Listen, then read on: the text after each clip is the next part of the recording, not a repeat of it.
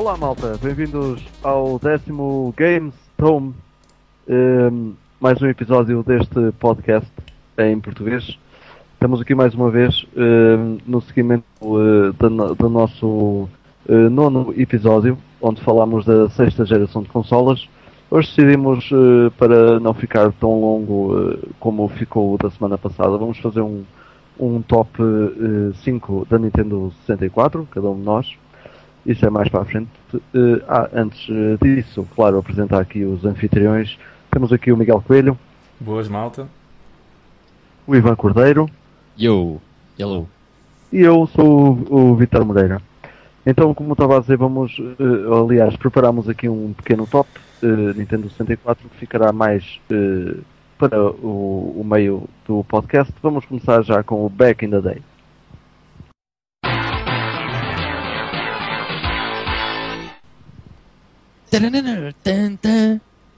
Back in the day. ok, então.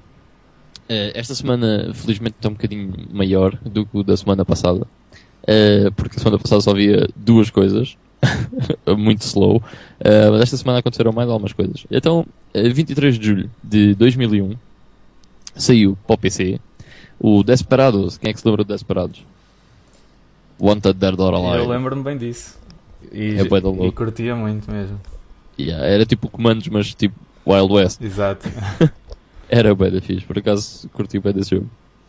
Eh, e depois, a 24 de julho de 1974, portanto, long time ago, quase há 30 anos, saiu nas arcadas aquele que é considerado o primeiro jogo de corridas de sempre, que é o Grand Trek 10. E é óbvio que com o nome destes. eh, 0 a 10. Eu chegava a dizer Grand Trek 10, portanto existiram 9 antes dele. Não, não, era só.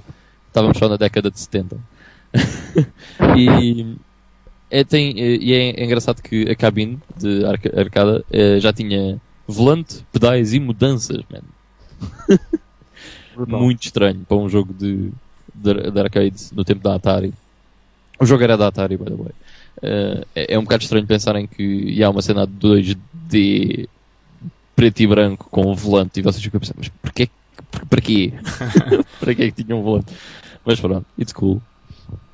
A 24 de julho saiu um jogo que eu sei que muita gente eh, gosta, mas eu sinceramente eh, não, nunca fui muito destas coisas, mas é o Mac Warrior 2, que saiu para DOS, a 24 de julho de 1995. E eu nunca joguei muitos jogos de Macs. Lembro-me do. Só porque me chamo Ivan e quando fui à prateleira de uma loja aqui estava lá o Crazy Ivan e eu tipo, ok, tenho que ter isto porque é o Crazy Me. E, e tirando o Crazy Ivan, houve poucos jogos de Macs que eu joguei, mas não sei. Algum de vocês conhece o Mac Warrior 2? Conhecer conheço, mas nunca. Também nunca dei grande, grande atenção a isso. Nunca joguei, nem, nem fui grande fã. Yeah.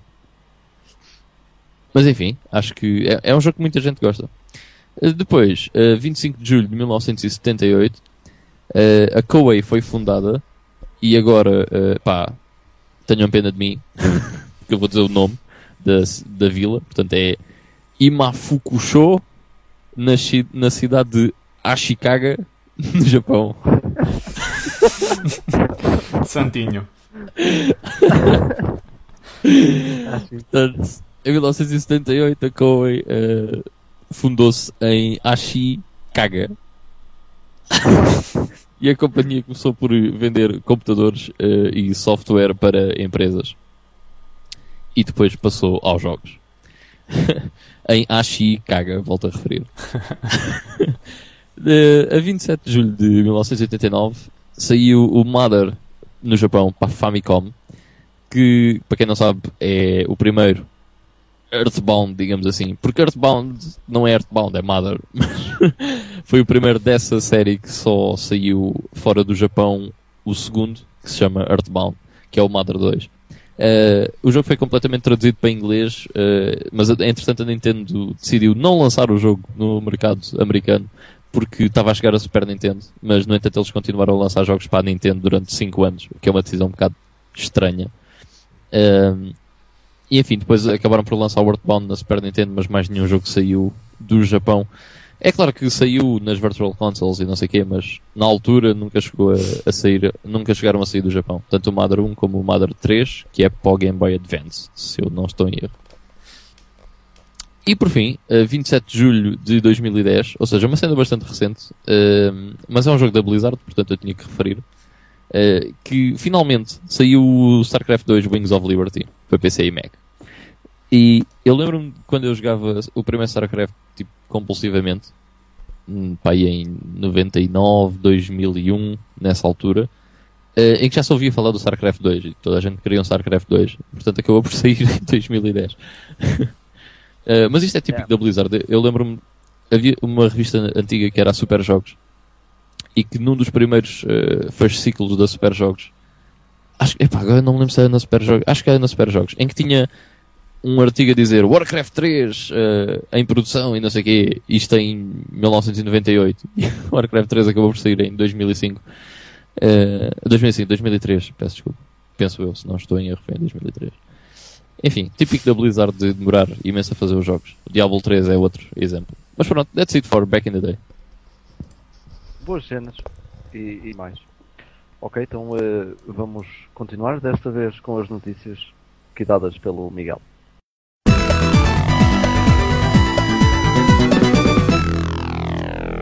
notícias desta semana. Uh, começo com um rumor, uh, não é bem uma notícia, mas é mais um rumor, uh, de que a Sony se está a preparar para fazer um filme sobre o Gran Turismo. What?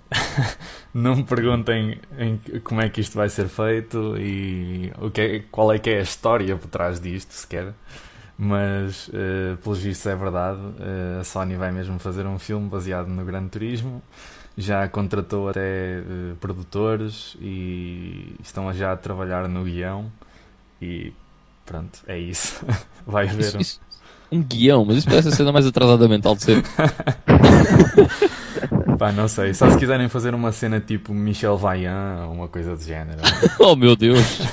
mas não sei, não sei, não, não faço é assim, ideia. Assim, tu, tu, quando ouves falar, imagina tipo, ah, vai ser um filme do Metal Gear, ok, uh, se fosse todo o sentido. Sair, claro, tipo, há montes de cenas por onde pegar, não é? é? Mesmo um filme do Need for Speed, um gajo fica naquele tipo, what? Que também, é... que também vai haver, isso também vai yeah, haver. Que também vai haver, mas um gajo ainda fica naquele tipo, ok, aquilo é uma cena assim um bocado arcade, estás a ver? Maybe eles conseguem fazer qualquer coisa ali, tipo Fast and Furious e coisas assim. Agora, um filme do Gran Turismo, man. What the fuck? um filme de um jogo de simulação de carros. Yeah. Ficamos à espera disso e do, já agora também, do, do filme do FIFA 2014 ou assim, não sei. e pronto. Um, depois, uma, uma notícia assim menos, menos boa, até porque eu estava a torcer um bocadinho para que isto desse resultado, foi que começaram a surgir algumas uh, críticas à, à UIA uh, que foi lançada há bem pouco tempo, há coisa de uma semana talvez, e infelizmente não está a ter assim uh, a recepção positiva que se estava mais ou menos à espera, ou pelo menos eu esperava. E pronto, eh, pelo que se tem lido um bocado aí pelos, pelos sites de reviews e comentários, não tem, não tem tido assim grande grande, grande impacto positivo, encontram algumas falhas, como, como é normal, não é? Uma, uma consola que foi lançada agora e que não tem qualquer tipo de historial uh, neste, neste registro, uh, é normal, mas uh, a principal crítica talvez seja que, que seja uma coisa demasiado intermédia entre as atuais consolas e o, universo mobile. É uma coisa que cai ali um bocado no meio e que acaba por não fazer muito, muito bem uma coisa nem outra. Mas pronto, como também, como já disse, como é uma coisa ainda muito embrionária, pode ser que mais lá para a frente consigam corrigir os, os erros que fizeram até agora. E... Uh, eu acho que o. Uh, oh, diz, diz.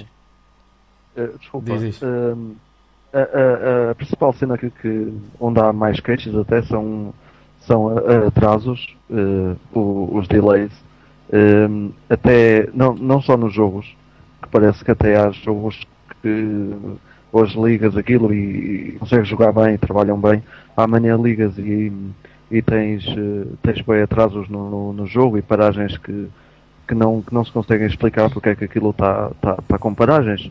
São coisas que, que numa consola qualquer, eh, desde que eu me lembro nunca vi isso acontecer, um, um jogo estar, estar a dar bem e de repente há tanta coisa no ecrã que o jogo fica, fica lento e, e é impossível jogar. E isso está a acontecer, parece estar a acontecer nos jogos e até na, na própria Shell que, que o IA tem por cima do, do sistema Android. Portanto, fazer um, um simples eh, scroll pelos jogos que tu tens, uh, até isso uh, fica lento de vez em quando. E de facto são, são coisas que, que não, que não podem acontecer numa, numa consola hoje em dia. Pois não, requer ainda muito. Uh, Ivan, ias dizer outra coisa? Não, isso, assim, não, mas agora estava por acaso a pensar. Essa cena do lag só a ver a tua library nos jogos, estás a ver? faz-me lembrar quando eu vou à prateleira, mas estou com gripe, estás a ver? Estou tipo com lago a ver os jogos. é, isso é bem estúpido. Não, mas uh, é, é bem estranho essas cenas acontecerem. Mas uh, o que eu ia dizer é tipo, realmente, o, a maior cena que, que eu achei estranho quando a UIA foi anunciada é a tal cena daquilo ser tipo um intermédio ali entre pá, console e Android, porque não é uma coisa nem é outra. É tipo uma cena. porque no fundo, uh, ele, aquela, a consola vem com, com, o comando, não é?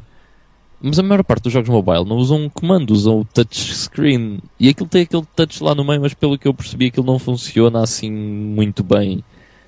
Então, tipo, acho que aquilo Sim, parece tô... um bocado híbrido estranho, estás a ver? Pois.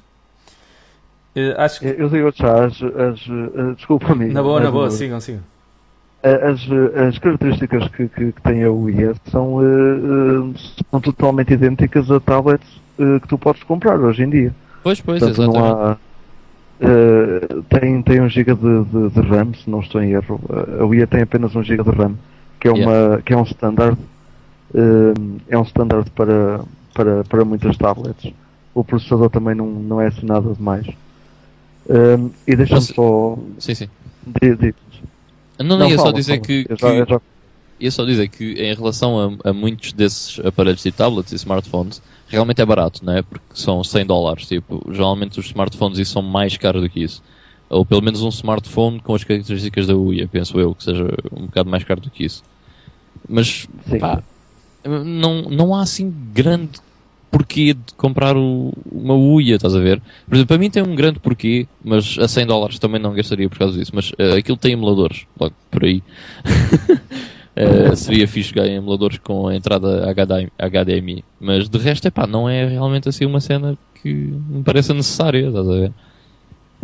Exatamente, eu já, já tinha falado disso aqui até, e até disse, acho que foi em, off, off record uh, entre vocês, que é possível numa tablet ligar um comando do, do Eu só experimentei com o Zoe e trabalhou bem por Bluetooth Portanto, é, é, exatamente isso que faz o, o, controlador que vem com a UIA. É, yeah. Ele liga-se à UIA por, hum, por, por Bluetooth, por isso será possível, sei lá, ligar, uh, ou, ou digo eu que já haverá também uh, alguns third parties que dá para fazer o mesmo efeito em, em tablets. Um, e só o, o, que eu ia dizer há pouco, só, só, para, só, para, só para completar, e uma cena que a mim me deixou também uh, triste, digamos assim, é que é, é, o seguinte, eu, eu uso muito o Android, sempre usei muito Android, tanto smartphones como tablets, e uh, o, o, sistema Android uh, requer um login, que a UIA também tem, que será a nossa conta, a nossa conta Google, onde são guardados uh, as nossas compras, os nossos cartões de crédito, com que fazemos as compras e etc. E por exemplo, eu já cheguei a comprar uh, jogos e aplicações. Uh, faço a compra no telemóvel, mas depois, uh, como a minha conta também está ligada na tablet, eu fico com, com a aplicação na mesma para, para usar na, na tablet, porque já apaguei e estou a usar a minha conta. Isso na UIA parece que não existe e foi também uma, da, uma das maiores críticas. Portanto, eu, se tiver o Final Fantasy 3 um, na, na minha tablet. Eu paguei o Final Fantasy, mas não, não posso usufruir dele na, na Wii. Vou ter que. Portanto, há aplicações e jogos que, para quem usa bastante Android, têm que ser pagas uh, a duplicar. Yeah, tipo, é um, se, se é um sistema Android, devia ter essa possibilidade, não é? Sim, exatamente. Uh, yeah. Devia ser cross-platform cross como, são, como sempre foi. Não Outra cena que eu, foi a ideia. Uma cena que eu ouvi falar em relação à Wii uh, é que eh, os jogos são um bocado estranhos, porque é assim, tipo, aquilo é tudo free to play. Tudo que está na Wii é free to play. Mas aquilo é muito pouco free to play. Estás a ver? Aquilo basicamente são demos em que depois são mesmo pay to play heavy, estás a ver? E temos mesmo de pagar se queremos tipo, passar do primeiro nível ou uma coisa assim. Imaginem tipo o Doom, estás a ver? Jogas o primeiro nível e depois tens de pagar 5 dólares por cada nível seguinte. Eu, o que me pareceu e que eu ouvi dizer é que os jogos da Wii eram muito uh, pay to play. E isso é bué da mal, não é? Porque mata um bocado um, o conceito da consola. Mas pronto. Claro, claro. Ou lançam, já, já, já que o conteúdo é limitado, uh, as pessoas não vão aderir muito à, à ideia. Uh, yeah. Porque nós, nós pagamos por, por, por, por, conteúdo que vale a pena, não é? Yeah. e a Wii parece que ainda não está a oferecer isso. Pois ainda há, ainda há bastante coisa, bastantes coisas que eles têm que, que repensar e voltar, a, voltar ao drawing board, como se costuma dizer, e pensarem no, que é que, no rumo que lhe querem dar daqui para a frente, porque se continuarem assim uh, vai ser difícil e, e, vão ter o destino um bocado condenado. Mas se eles forem inteligentes, que eu acredito que são, não é? Uh, têm aqui uma coisa com potencial e com um conceito muito interessante pode ter um bom, um bom caminho, mas uh, neste, neste pontapé de saída foi, já foi assim um bocado um, um abre-olhos com, com tanta coisa uh, um bocado apressada que eles fizeram. Mas pronto, pode ser que resolvam alguma coisa daqui para a frente, não sei. Uma cena que me assusta bem é que eles queriam fazer as consolas anualmente, tipo, ah, agora há a UIA 2.0, que é ah. é basicamente tipo, yeah, outra consola da UIA, eh, mas com características tipo atuais. E eles queriam fazer isto anualmente. Eu acho que isso é tipo o maior tiro no pé que eles podiam dar. Tipo, é uma coisa mesmo absurda. Porque isso parece a SEGA na altura da Mega CD e da SEGA 32X. Este ano não é Mega CD, para o ano é 32X, este ano é Neptune. Ah não, espera aí, afinal não vamos lançar isto. Vamos antes lançar a SEGA Saturn. Estás a ver? Tipo, é assim uma cena muito boa. Mas isso é, é, é mesmo capaz de venir a acontecer, até porque a Wii saiu agora para o mercado e um, pelo menos a, o chip gráfico da Nvidia, que aquilo vem, e já sabia que vinha assim com o Tegra 3, uh, eh, mas uh, a consola sai agora e já há o Tegra 4, 4 no yeah. mercado. yeah. e acho já que está aquele Android, a, a, a consola Android da Nvidia já vai ter esse, o Tegra 4. pois. Só porque é da Nvidia, tipo. É óbvio Sim, que vai claro. ter o, o último. É óbvio. claro. Eh, só um último apontamento que eu também li aqui e que por acaso foi uma cena que hum, logo quando revelaram o design da consola eh, eu estava com esse medo e pelos vistos confirma-se que é o comando ele tem até um aspecto engraçado e parece todo futurista e não sei o quê mas ele tem dizem que tem alguns problemas de, de ergonomia mas que eu também já estava na dúvida logo ao início Uh, e principalmente na parte dos, dos triggers, dos shoulder buttons. Aqueles pareciam mesmo muito quadradões, uh, cheios de esquinas e não pareciam assim muito, muito ergonómicos ao início. Mas como eu vi que, aquilo parecia ainda uma fase muito uh, de protótipo e assim, pronto, pensei, eles, isto ainda vai dar voltas de design e não sei o quê. Mas pelos vistos não, pelos vistos alguma das críticas também tem caído um bocado sobre isso. O comando não é assim muito Uh, muito bom nesse aspecto e, mesmo em termos de resposta dizem que em alguns jogos verificam-se até algum uh, delay na resposta em termos de tempo que tu carregas para o tempo que ele demora a reconhecer a ação no, no jogo. Isso é muito mau. Pois, isso é mesmo. É, é o sistema Android.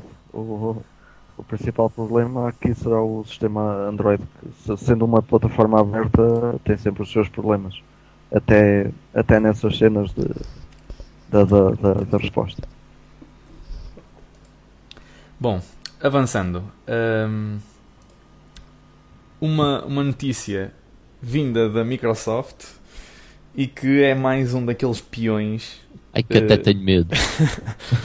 Por acaso é uma coisa boa, mas é mais um daqueles peões no sentido em que é uma, vai completamente na direção oposta daquilo que eles anunciaram na, na E3 sobre a consola. Desta vez é sobre a política de lançamento de jogos independentes. Eh, esta semana saiu uma notícia a dizer que, afinal, eh, os developers de jogos indie eh, vão poder publicar os seus trabalhos à vontade, sem restrições, sem, sem ter que, que pagar um balúrdio e, mais importante, sem ter que passar pela, pelo lápis azul da, da, da Microsoft. Uh... Isso é bom. Sim.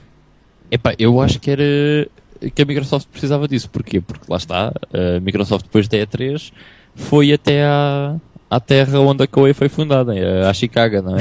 Então já precisavam mesmo de tomar certas medidas e essa era uma delas de apoiar os, os índios, porque no fundo foi onde muitos dos índios começaram foi na Xbox 360. Uh, ou pelo menos muitas das cenas de qualidade uh, indie foi na Xbox 360 e eu acho que eles ao estarem a, a restringir esses, esses developers estavam um bocado a dar um tiro no pé. Exato. Uh, é só clarificar que a principal restrição que eles tinham é que, por exemplo, se eu fosse um, um developer e estivesse a trabalhar sozinho, ou eu com um amigo meu estávamos a trabalhar num projeto e queríamos publicar um jogo na, na Xbox Live, uh, só o poderíamos fazer se tivéssemos um publisher a apoiar-nos. Uh, ou seja, se fôssemos só nós os dois yeah. a lançar para lá um jogo e dizer temos aqui o nosso jogo e queremos vendê-lo, ou queremos pô-lo uh, de borla na XBLA, uh, não podia ser porque não tínhamos um publisher por trás de nós. Agora, pelos vistos, isso na Xbox One já não, já não vai acontecer. Yeah. Epá, isso leva a muito a muita porcaria, percebes? A andar é o que está a acontecer ao sistema Android, basicamente. Qualquer pessoa pode fazer publish lá e aquilo está cheio de portanto às Chicagas, não é? Mas, mas também faz crescer. yeah, completamente. Mas também faz crescer a cena, percebes? Isso também é importante. Portanto, é, epá, lá está. Epá, epá, estas coisas é do estilo. O controle de qualidade da Nintendo, por exemplo, Nintendo Seal of Quality, this game was approved by the standards, não sei o quê. Yeah, e depois tens o Superman 64. Claro, isso, isso não é garantia nenhuma de que não yeah. vai deixar de haver jogos maus. Por isso. Yeah, lá por eles terem um publisher não quer dizer que o jogo seja, seja bom, estás a ver? E lá por não terem não quer dizer que o, jogo seja mau, portanto, é, pá, é parvo. Pronto, ainda bem que se aperceberam disso e, e mudaram a tempo. Uh, outra notícia: uh, surgiu uma petição para para pedirem um, um, um porte para PC do GTA V, que eu confesso que até nem sabia que não ia sair para PC, ou que não estava programado. Sempre, Oi? sempre achei que fosse natural, não é? Não. Como sempre. Mas pelos vistos não, ia, não estava programado um porte para PC, o que originou esta petição, que entretanto, uh, há 3 ou 4 dias atrás, uh, atingiu as 200 mil assinaturas e que se prevê e que se prevê que por esta altura já esteja nas 250 mil e que continue a crescer, claro. O que significa que é muito difícil que o jogo não venha a ser portado para o PC. O que, lá, como, como estávamos a dizer, não percebo porque é que logo de início não era.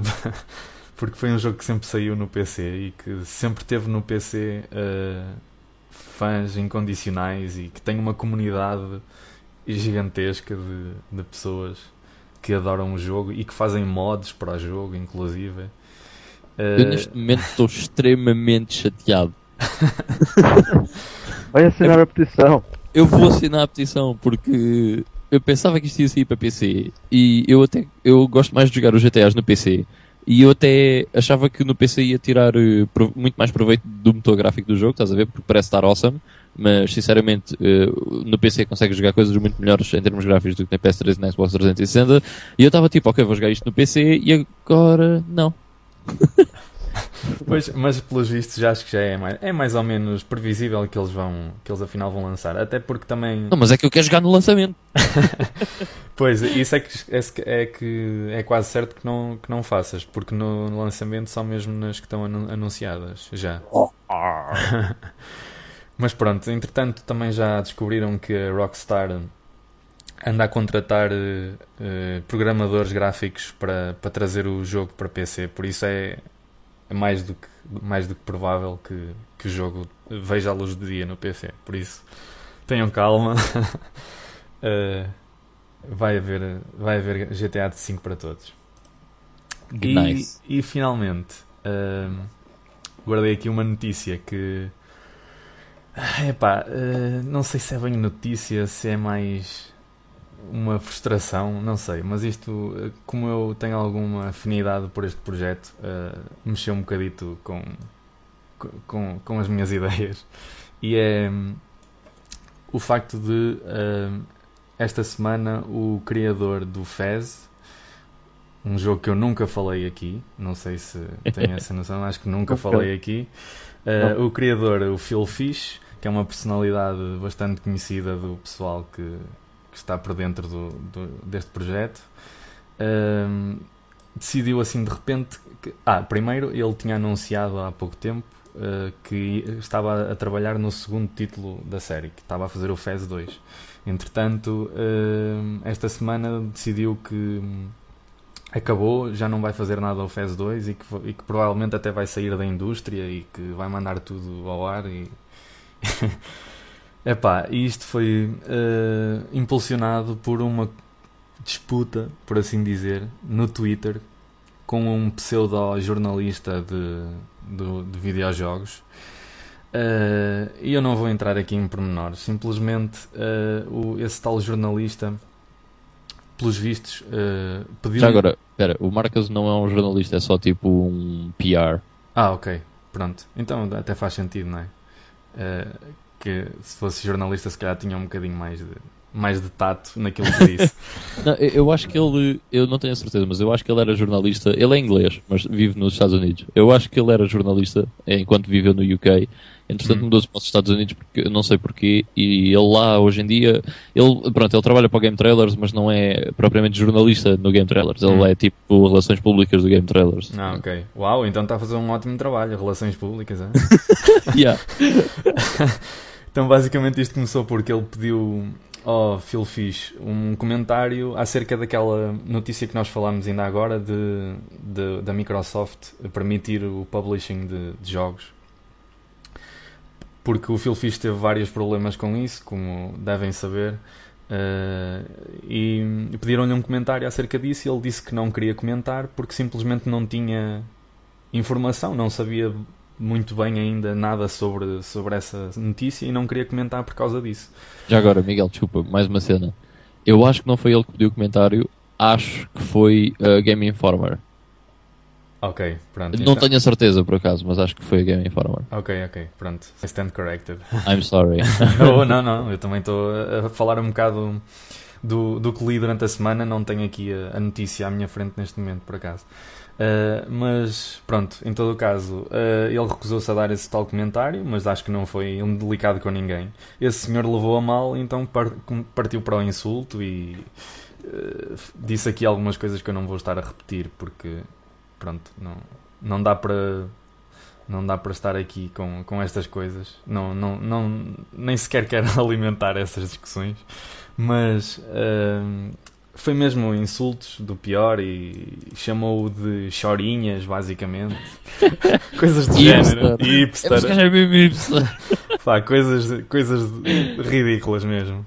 Uh, ao ponto de que, epá, pronto, também é discutível a, a reação do Phil Fish, mas um, deve ter sido uh, a última gota, não é? No copo que já estava quase a transbordar e então teve esta explosão. Pá, eu só quero fazer dois comentários. Primeiro, um em relação ao homenzinho que, que, que o insultou é que, pá, a partir do momento uh, em que ele começa com, esse, com esses insultos, perde toda a razão que possa ter ou não, mas perde toda a razão. Depois, uh, se ele nunca fez um jogo na vida e nunca passou pelo que o Phil Fish teve de passar para publicar o, o Fez, então shut the fuck up. E depois é em relação ao próprio Phil Fish, que é, opa, deixem de ser uh, criancinhas do liceu, porque, uh, quer dizer, só por causa de um gajo lhe ter caído em cima, uh, ele ter explodido desta maneira e dizer que já não, é tipo, é mesmo tipo cena de criança, já não quero brincar mais, não sei que. Foi basicamente isso. Atirou com tudo ao chão e disse: Pronto, já não faço segundo jogo, já não quero saber de nada, vou-me embora e não falem mais para mim. Anyway, pronto. como eu disse, não era bem uma notícia.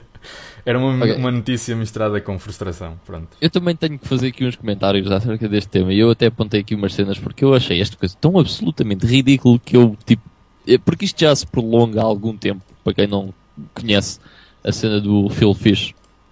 Uh, epá, eu acho que o Phil Fish é, é um, uma pessoa que tem a inteligência toda no site developer do cérebro dele, estás a ver? E no resto do cérebro é diarreia, basicamente, é o que o Phil Fish tem. Epá, uh, o, o Phil Fish fez o Fez, o Fez é, epá, pronto, extremamente aclamado pela crítica e eu, eu não joguei o Fez até ao fim, mas joguei um bocadinho e pareceu-me ser muito fixe. Epá, só que o Phil Fish é uma pessoa pá, ridícula às vezes, não cabe na cabeça de ninguém. E realmente o Marcus Beer, que é o tal gajo que estás a falar, uh, o gajo realmente foi estúpido. E eu até estava a ver o. E porque isto foi num. Num. Pá, num podcast do Game Trailers que é o Invisible Walls, e eu até estava a ver isto da parte da manhã, antes disto tudo acontecer. E tá, ele estava a falar mal do Phil Fish, ia chamar-lhe hipster e não sei o quê, e eu estava naquela, é pá, yeah, mas o que é que tu tens a ver com isso? Tipo, Estás a ver? Uh, isso é o. Pronto, deixa lá o Phil Fish em paz. Tipo, não tens nada a ver com isso. Nem sequer és da Game Informer, nem nada para estar a dizer uma coisa dessas. Uh, portanto, acho que ele foi um bocado parvo. Uh, mas a cena é, é tipo. O, o Phil Fish podia muito bem ter-se calado, como toda a gente faz, não é? Porque não vale a pena. Cala-se e pronto. Estás a ver? É que alimentar estas coisas é pior do que ignorá-las. Estás a ver? e então ele foi ao ao Twitter do Marcus Beer e escreveu qualquer coisa e depois no fim meteu Kill Yourself. Epá! Percebes? Tipo, porque não ignorar, estás a ver? Tipo, ignora, man. Não curtes, né? Então ignora, faz o teu trabalho, tipo, está-se bem. Uh, eu, eu, concordo que, por exemplo, os mídias são uma, uma cena com demasiado controle sobre o entretenimento, estás a ver? E que basicamente eles metem o nariz em tudo e muitas das vezes isso é bom e muitas das vezes é mau. É uh, pá, o Phil Fish não queria dar um comentário, né? Whatever, não queria, não queria, estás a ver? Your problem. Uh, agora o que ele disse foi tipo, ah e tal, mas depois quando for para, fazer release of S2, queres que a gente vá falar bué contigo e não sei o quê. Yeah, eu até percebo essa cena, mas tipo, calma, man. Não é preciso ser atrasado mental e começar a chamar nomes às pessoas, estás a ver? E também não é preciso escrever ao Twitter do outro para ele se matar, tipo, uh, E depois, basicamente, o que o Phil Fish uh, disse foi, Phase 2 uh, is cancelled. I am done. I take the money and I run. This is much as I can stomach. This isn't. Uh, this is. Ai, escrevi isto mal. This isn't the result of any one thing, but the end of a long bloody campaign. You win. I am so emo. Uh, mesmo. Epá, mesmo criança de 10 anos. Mas uh, há umas cenas que eu quero dizer que, acerca do Phil Fish é que ele já há muito tempo que anda com estas cenas e que eu sinceramente eu, eu não era capaz de comprar o Fez só por causa da diarreia cerebral que ele, que ele é, porque ele realmente não tem respeito nenhum pelas pessoas. Uh, e a, além do, do Marcus Beer ter sido uh, parvo, uh, ele também é parvo, porque ele faz comentários absurdos, reparem nisto. Ele diz que quando ele lançou o jogo no, no Steam, as pessoas disse, disseram que iam fazer boicote e não sei o quê, por certos motivos que eu já lá vou a seguir. Mas depois o Fez foi número 1 um no Steam, em termos de pre-orders. E ele foi fazer um comentário nos fóruns do Steam a dizer It's number one on Steam right now, and it's not even out yet. You should boycott harder. Nerds. Tipo... que palhaçada, man. Que palhaçada, tipo... É mesmo um frustradinho. É, o homem é ridículo. E depois, tipo, uh, houve um japonês que lhe perguntou sobre o que, é, o que é que ele pensava dos jogos japoneses. E ele disse: Your games just suck. Ok, uh, it's your opinion, mas tens noção que se não fosse a indústria japonesa, os jogos não estavam onde estão hoje, não é? E ele depois disse: uh, I'm sorry, Japanese guy, isto no Twitter. I'm sorry, Japanese guy, I was a bit rough, but your games are fucking terrible nowadays. Tipo, e pá! Shut the fuck up, estás a ver? Não melhorou nada. E yeah, não melhorou nada, man. Uh, outras coisas dele, por exemplo, uh, ele uma vez disse: Spending a week with the film industry, provavelmente quando ele estava a fazer o Indie Game The Movie, onde ele participou. Uh, spending a week with the film industry crowd makes me appreciate the game crowd all that more. We are cool. Estás a ver? Uh, e duas semanas depois diz: Gamers are the fucking worst people. É ponto estiver virado durante. Epá, que atrasado mental, velho. Outra. Fez is not a console game, not a PC game. It's supposed to be played with a controller. This is not about money. This matters more to me than money. E depois, passado seis meses, pimba, Fez no Steam. Tipo. Epá, não dá para perceber, mano. Eu acho que ele, este gajo é um daqueles gajos que. Ele é um bocado tipo. Mini gênio, estás a ver? Porque é assim, a, ideia do Fez é brutal. É uma coisa inacreditável. E pensar naquilo é um bocado difícil.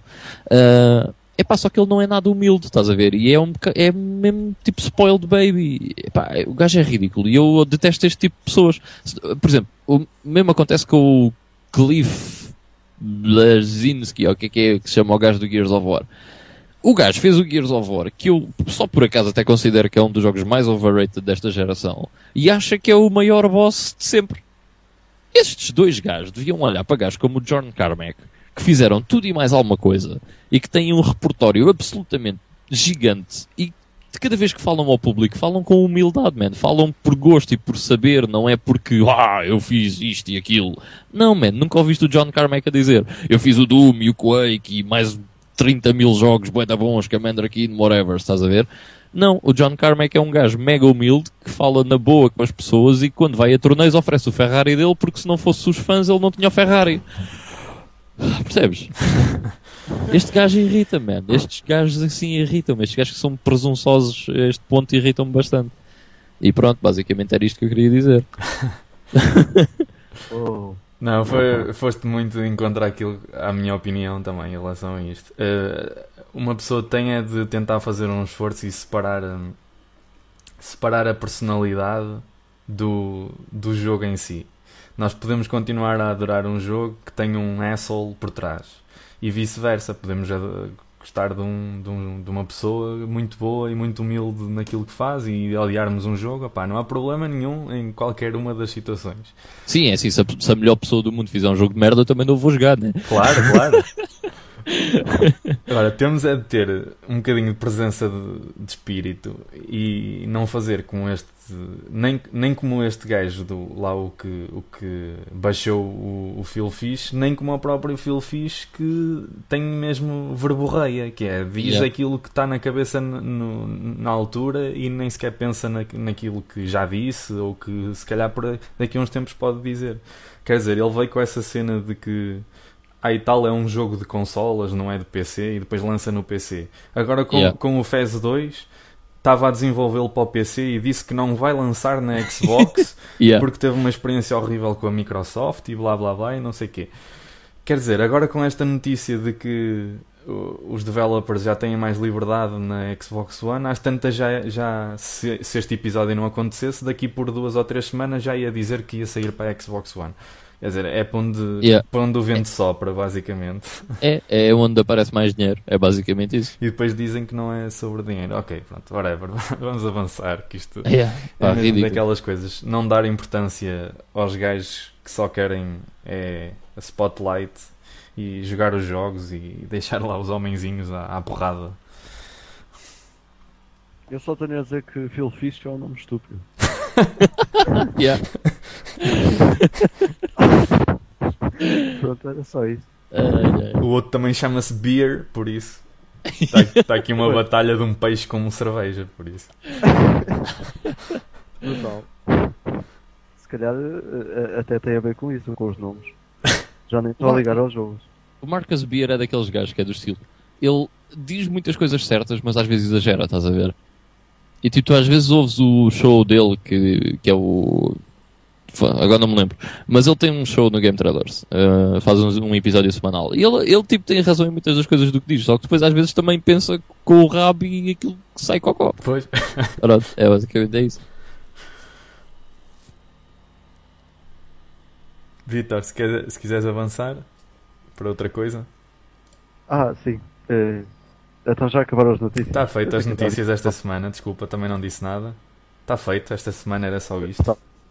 Estavas a pensar no peixe. ok, então foram as notícias para um, o nosso décimo episódio.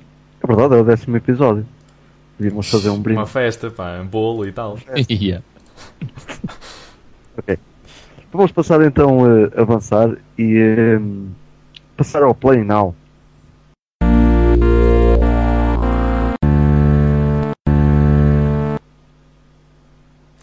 Então, Play Now, posso, posso começar eu? Porque, como já tinha comentado convosco, uh, off the record também, uh, foi uma semana muito triste para mim.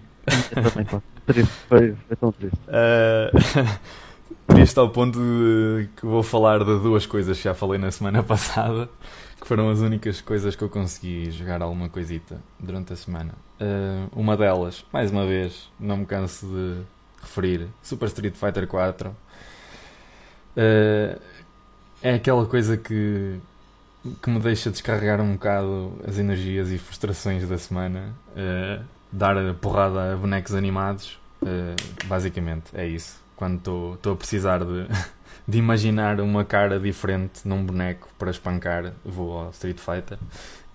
Eu, eu acho que não, não, não vou, vou estar longe de ti, pai, uns 6 meses, enquanto eu estou a falar disso. não, tu estás, tu estás seguro, Vitor, por acaso. Tá, não, é, não, é, não és desses, mas, mas nunca se sabe, nunca se sabe. Ah, pois, pois. uh, e o outro uh, foi também um que eu já falei na semana passada, que é o Call of Juarez Gunslinger. Desta vez já tenho uma opinião mais. um bocadinho mais formada do que, do que da outra vez. Uh, já avancei um bocado no, no jogo, ainda não nada para ir além, mas já consegui eh, passar alguns capítulos e acho que é um jogo muito, muito fixe. Um, mais uma vez refiro que pode não ser para todos, mas eu sou um fã acérrimo de westerns, por isso isto cai-me no goto que é uma maravilha.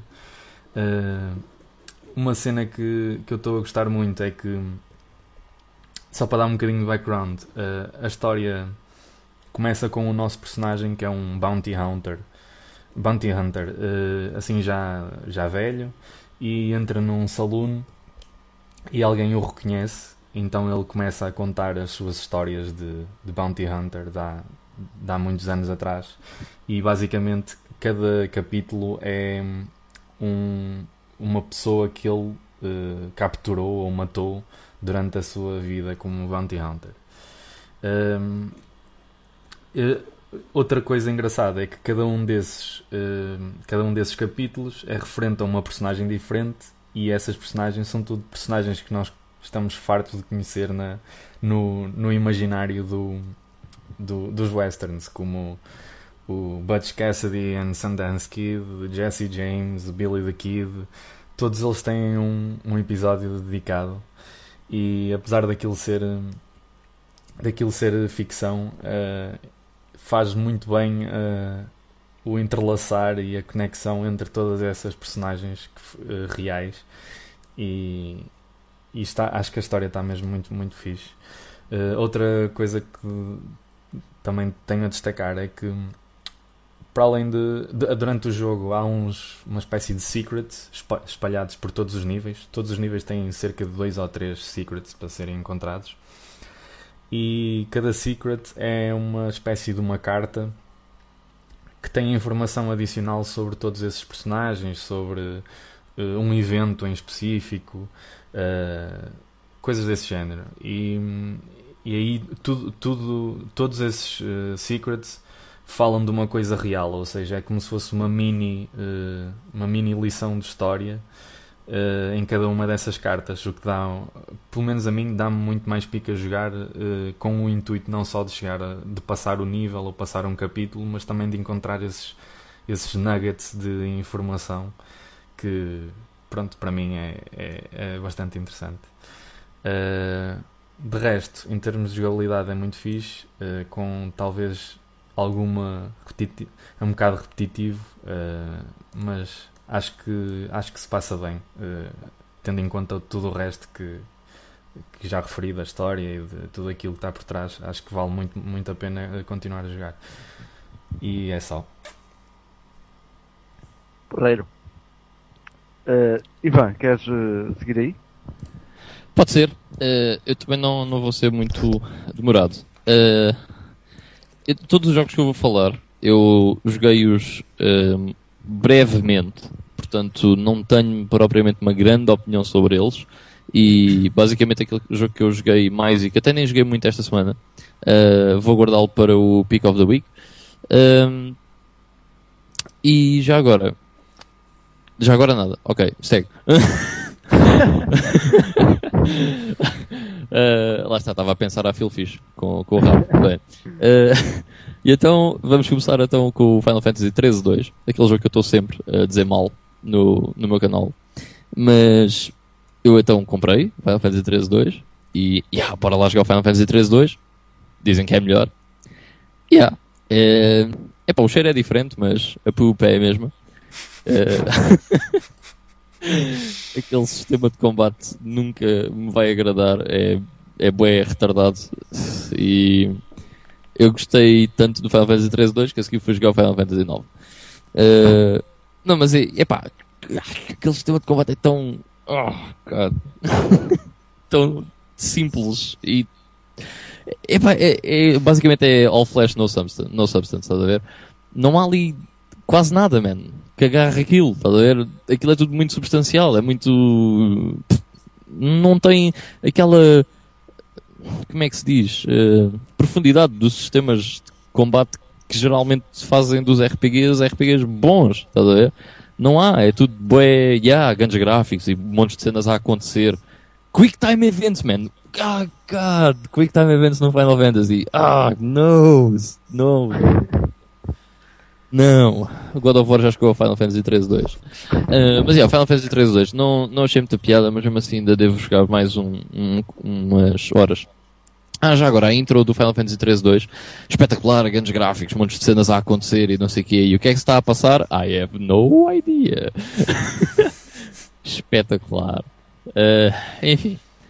Uh, depois vou falar aqui muito brevemente de três jogos de PS2. Uh, o primeiro é o Echo Knight Beyond, que é um jogo da From Software. Aliás, são três jogos da From Software. A empresa que fez o Demon Souls e Tenchu Z são quem tem a licença do Tenchu uh, atualmente. Uh, primeiro vou falar do Echo Night Beyond, que é um, basicamente um survival horror um, na Lua, ou seja, tipo sci-fi, numa base lunar, digamos assim. Uh, sci-fi, em que eu já percebi que nós não fazemos muita coisa.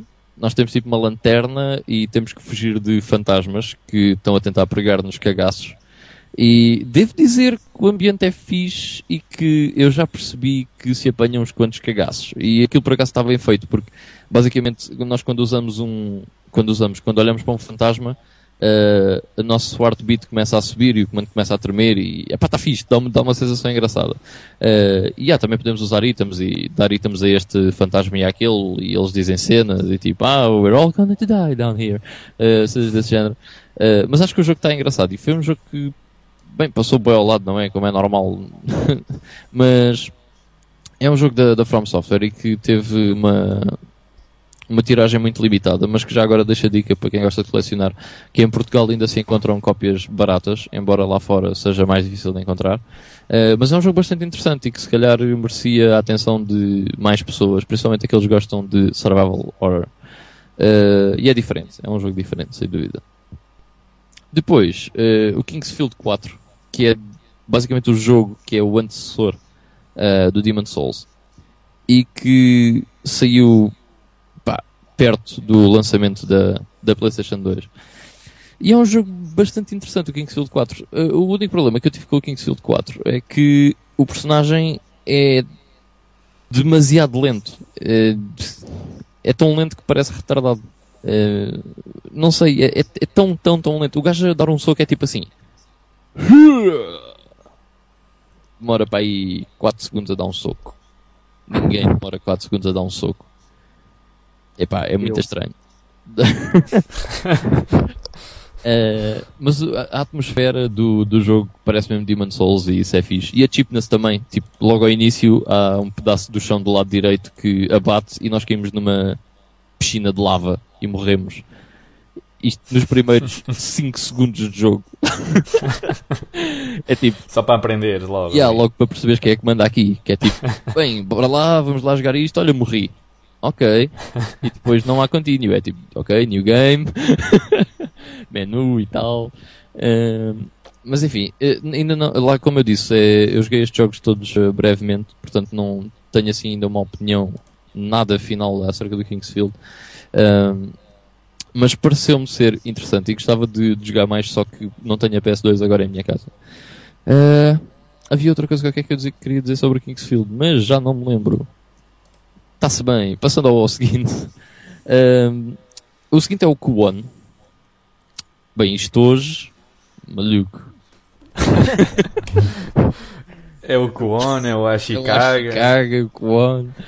Bem. O Q1 saiu em Ashikaga. Eh, mas o Q1 é- também é um jogo de survival horror e também é da From Software. E este por acaso é capaz de ser dos jogos mais creepy que eu já joguei. Quer dizer, eu não joguei porque eu fui bué pussy e então tipo a minha namorada estava a jogar e eu estava a ver. Mas o Q1 é, é, é bué assustador. É- tem aquele ambiente. Vo- Vocês conhecem o cinema japonês tipo de terror? Yeah. Sim, sim, Há eu filmes- conheço bastante bem. filmes muito assustadores, né? E há bué mesmo, tipo o Ju-1, o Tale of Two Sisters e coisas desse género. E há, tipo, isto faz-me lembrar esses filmes e é mega assustador, man. E logo a intro tem logo crianças a cantar e um gajo fica logo maluco. Eh, enfim, o ambi- mas tem uma cena, o ambiente do jogo é bué da louco, mesmo muito, muito fixe. E é no Japão feudal, o que é uma cena um bocado estranha em termos de survival horror. Geralmente tem armas e não sei o que, ali não. Tens só uma sacrificial dagger, uma cena assim, ou ritual dagger, uma cena assim. Ahm, eu sei que aquilo dá para evoluir habilidades e não sei o que, só que ainda não joguei, não jogámos quase nada do jogo, portanto não, não sei dizer. Mas queria deixar a, a dica que provavelmente é um dos jogos com o ambiente mais assustador que eu já vi, a par se calhar com a série Siren, que também é tipo assustadora. Uh, mas para quem gosta de terror japonês, se calhar é uma das ofertas mais interessantes na PS2 para vocês experimentarem. E é passado numa mansão, man. Não há nada mais assustador que uma mansão. Deixa-me só dizer-te uma coisa que eu por acaso foi uma conversa que tive com o Miguel há uns tempos sobre um, um jogo de, de terror que há na Wii que também é um, um survival já agora que é precisamente o Juan que tu falaste há pouco Yeah, eu joguei isso há uns tempos, já. Eh, e aí esse também tinha assim umas cenas um bocado se calhar, se calhar não é tanto como, como esse mas É, é um bocadinho diferente, porque o Joan é mais tipo on rails, embora não seja on rails, mas é um bocadinho mais on rails, estás a ver? Ah, Sim, sim. porque não podemos fazer nada. Olha, o, o Juan faz-me lembrar este que eu falei, o Echo Night Beyond. Porque tens a lanterna e a lanterna vai-se gastando e não sei o quê, e tens que fazer as cenas mais ou menos rápido. Faz-me lembrar este, o Echo Night Beyond. Mas, mas Yeah. lá está, é o estilo do Juan, estás a ver? Mas pronto, num jogo de survival horror, assim, com aquele estilo, em termos de gameplay, eh, Resident Evil, Silent Hill, estás a ver? sim, sim, sim. É, bem- é bem fixe, por acaso pareceu-me ser bem fixe. Mas estou com um bocado de Acho- medo de voltar a jogar. Eu, eu acho que qualquer jogo, jogo ou filme que, que, meta, que meta crianças fica sempre um bocado mais creepy. É, é tipo uma razão. adultos a, a a serem despassados e não sei o quê. É, já, na boa, de repente aparece uma, uma miúda. Yeah. É, enfim. sempre um bocado mais de coisa. Yeah. Bem, ok, that's it. Ok, então falto eu. E eu também vou ser eh, muito rápido, ainda mais, ainda mais rápido que vocês. Ehm, porque nesta semana também não joguei eh, nada demais. Acho que passei eh, a, a maior parte do, do tempo livre que tive. eh, passei a jogar o Forza 2, Forza Motorsport. E sim, é o 2, aquele boi antigo, eh, que eu tive emprestado imenso tempo e, e por acaso entregaram-me esta semana e eu comecei o jogo e tinha e tinha um save game com a primeira pista do modo carreira uh, feita. Só isso. E um, porque uh, acho eu que na altura teria outras cenas mais fixes para, para jogar. Uh, e então comecei a jogar o jogo e o jogo é muito fixe, apesar de um, já ser um jogo bem antigo e já ter saído o Forza 3 e o Horizon. Uh, mas pronto, tenho-me entretido com, com o Forza 2 uh, a maior parte do tempo. E depois, para não estar aqui a falar de coisas que já falei em episódios anteriores e que vou jogando aqui e ali, fui passar um, um dia fora, uns dias fora, e levei a PSP comigo e para jogar umas cenas em emulador, como eu não posso de todo ter uma, uma library completa de, de CPS 1 e 2, uh, portanto arcade. Uh, então andei-me a entreter com, uh, com os joguitos uh, de arcade que também não vou falar grande coisa porque toda a gente conhece, mas estive a revisitar grandes jogos como o Cadillacs and Dinosaurs, um, o Final Fight e todos aqueles fighters da, da Capcom, da Marvel, da Capcom contra a Marvel e etc.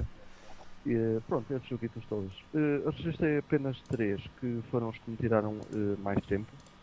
Um, o primeiro deles, que tem um nome super engraçado, penso eu que seja uma release japonesa, que é um, é um rip-off do, do, do Puyo Puyo, com umas mecânicas um bocado diferentes.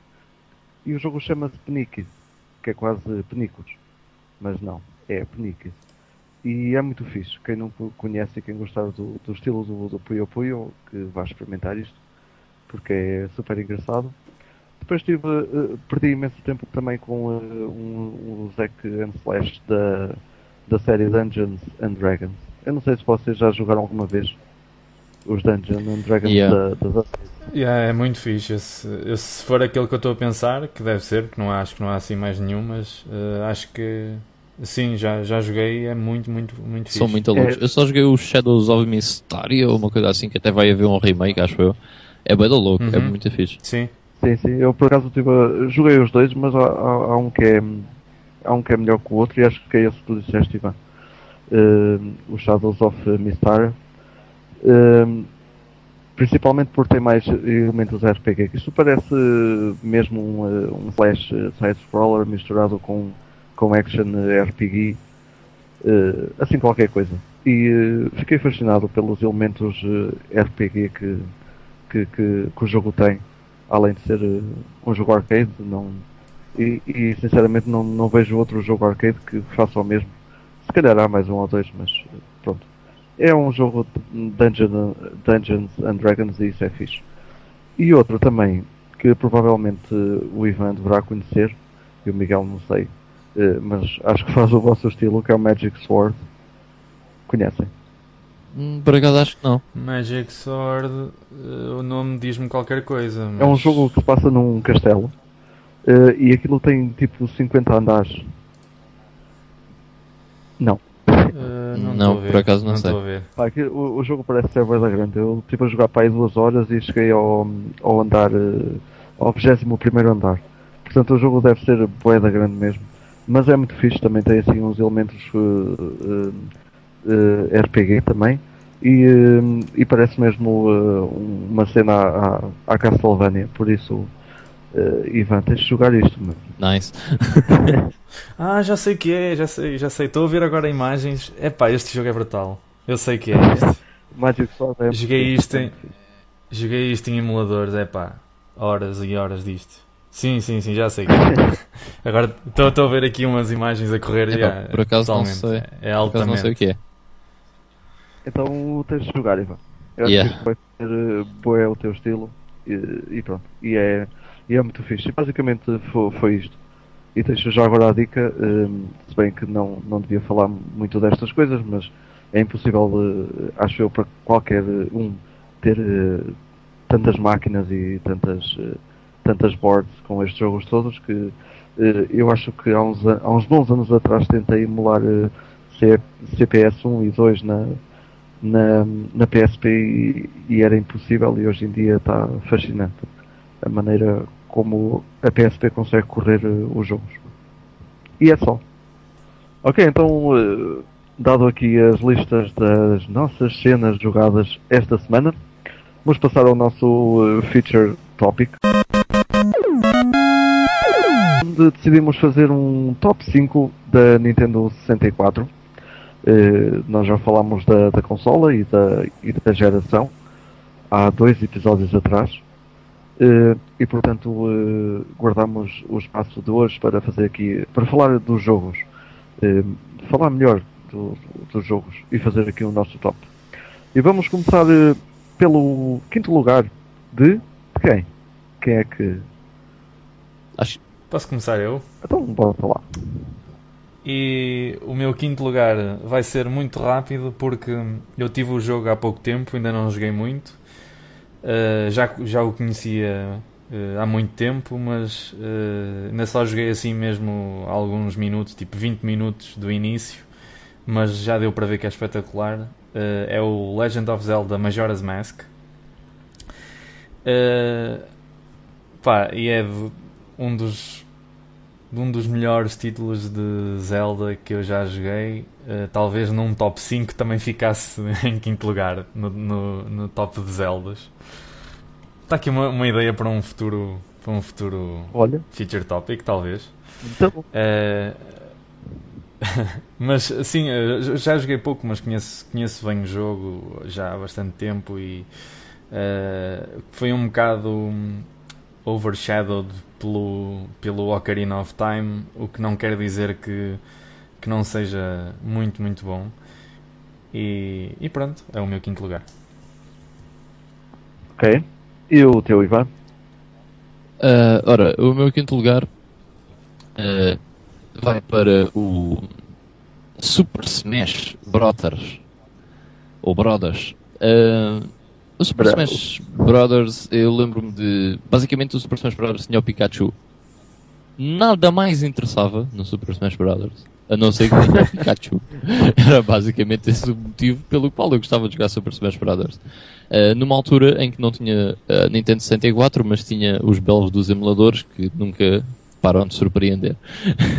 mas eu acho que o Super Smash Bros. é bem fixe, mas também só é boa, é bem fixe quando é jogado com mais pessoas e era o único problema que eu tinha com o Super Smash Bros. é que eu a jogar sozinho e pá, não era assim tão divertido. Mas tinha o Pikachu em 3D, portanto. uh, era uma evolução do Pikachu do Game Boy Color, do Pokémon Red e do Pokémon Silver, portanto era espetacular. Mas eu acho que o, o Super Smash Bros. continua a ser o, um dos jogos pá, mais divertidos eh, quando se joga um, em grupo Uh, e é bem, é bem fixe. E acho que era um dos melhores da, da Nintendo 64. Ok. O meu, o meu quinto lugar. Ah, pera, uh... pera. Eu não, ah, sei se deixei, não sei se deixei bem claro, mas tinha o Pikachu. Por acaso já não me estava a ah, lembrar. Pronto. Exato. Por isso é que não, eu quis espera, o teu, o teu quinto lugar não é o Super Smash Bros. É o não, Pikachu. É, é o Pikachu em 3D. ah, é. Que era um bocado como a Blanca, não é? Aquele truque dos choques era um yeah. lembrava-me o Blanca. Yeah, yeah, ok.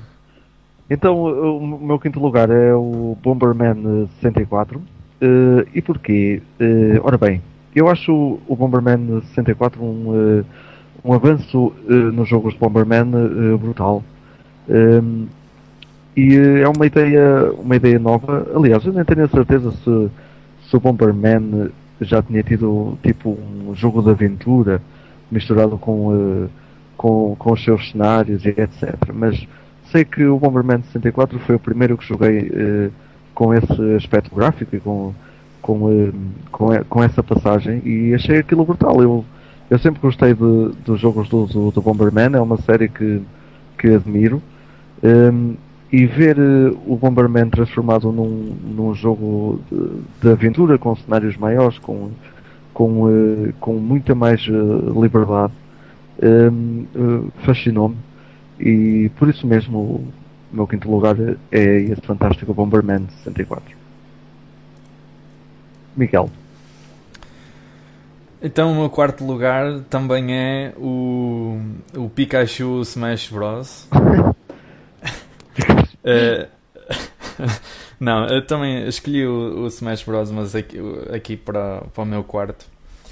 E exatamente pelas mesmas razões que o, que o Ivan disse, não só pelo Pikachu, mas por ser um jogo extremamente uh, divertido de jogar em, em, em conjunto com outras pessoas, em party. Por, Uh, e de ter de misturar várias personagens do universo da Nintendo que de outra maneira nunca se misturariam, não é? Uh, podemos andar à porrada com o Pikachu, o Luigi e o Zelda e o, uh, o Zelda, o Link do Zelda ao mesmo tempo. Uh, o que é, acho que é altamente, não é? Uh, ter aquelas personagens todas e, e, é mesmo tipo um jogo descontraído para, para, se, para se juntar uns amigos à frente da televisão e só aparvalhar, basicamente. e pronto, uh, Super Smash Bros. E aí, tipo, vou jogar com o Bowser. Ah, vou jogar com o Pikachu e matar o teu Bowser.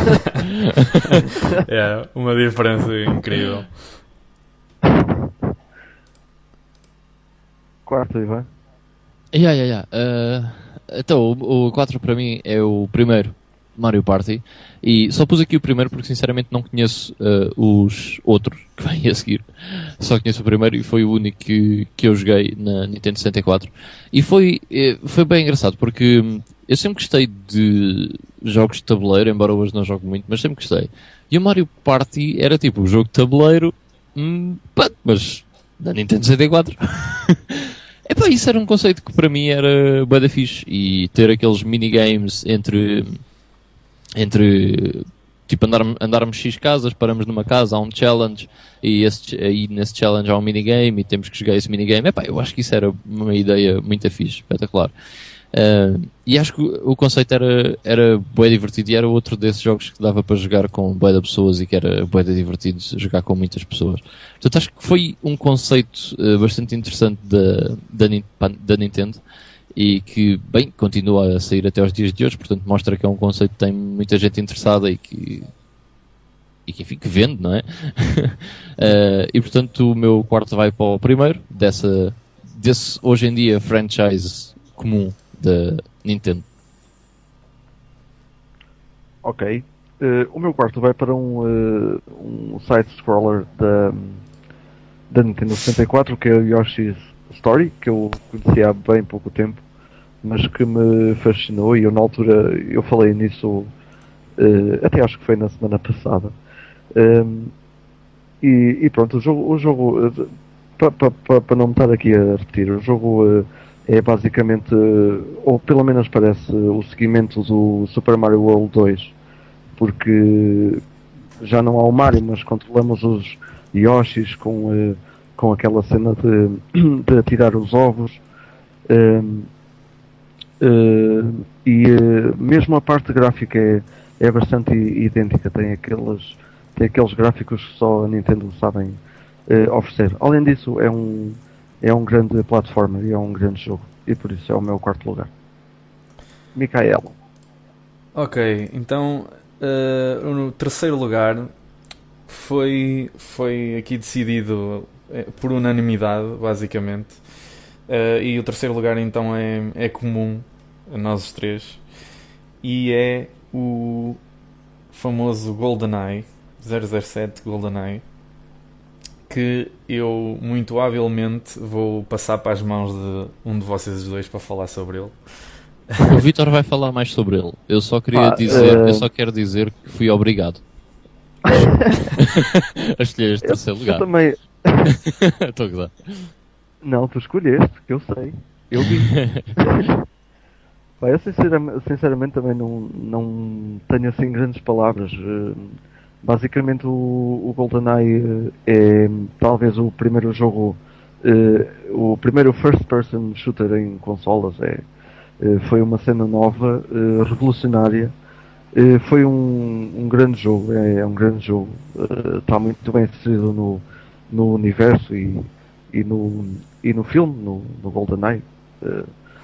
e pá, sinceramente não sei o que é dizer mais do jogo, se não dizer que é um título excepcional que ainda hoje em dia é, é adorado por muitos, simplesmente, e é um, e é um item bué, bué procurado já agora e colecionado. Eu, eu queria acrescentar que eu acho que não foi uh, o primeiro FPS, obviamente, em consolas, mas foi aquele que, pela primeira vez, conseguiu fazer um bom FPS em consolas. a ver? Uh, por causa do analógico, principalmente, porque na altura ainda nenhuma consola tinha analógico e de repente a Nintendo tinha um analógico e eles perceberam: Uou, wow, isto é brutal para fazer coisas deste estilo. Mesmo assim, se vocês jogarem uh, o GoldenEye 007 hoje em dia, uh, é difícil, porque mesmo com um analógico, não são dois analógicos. e é um bocado estranho jogar GoldenEye 007 hoje em dia, mas na altura era absolutamente espetacular e hum, eu lembro-me de ver o jogo em todo lado, tipo revistas, uh, Templo dos Jogos, que na altura ainda existia, coisas desse género, e de pensar que aquilo era absolutamente espetacular. Um, entretanto, tive a oportunidade de o jogar, epá, e acho que sinceramente é um excelente uh, FPS, principalmente na altura em que é, o jogo é tipo 96, penso eu. Acho que é de 96. Epá, e nessa, para um jogo dessa altura, acho que é um, um FPS espetacular. Uh, e tem uns gráficos também bastante bons. Era um FPS equiparável àqueles que nós jogávamos no, no, no computador, se calhar. Yeah. Para uma consola na altura era tipo brutal. Yeah. E tinha um, tem um dos melhores multiplayers, uh, local multiplayers uh, ever. Era o que eu ia dizer a seguir também. Yeah, isso foi um dos pontos altos também do, do GoldenEye, foi mesmo isso. Uh, eles deram um grande ênfase ao, ao multiplayer, ainda que local, não é?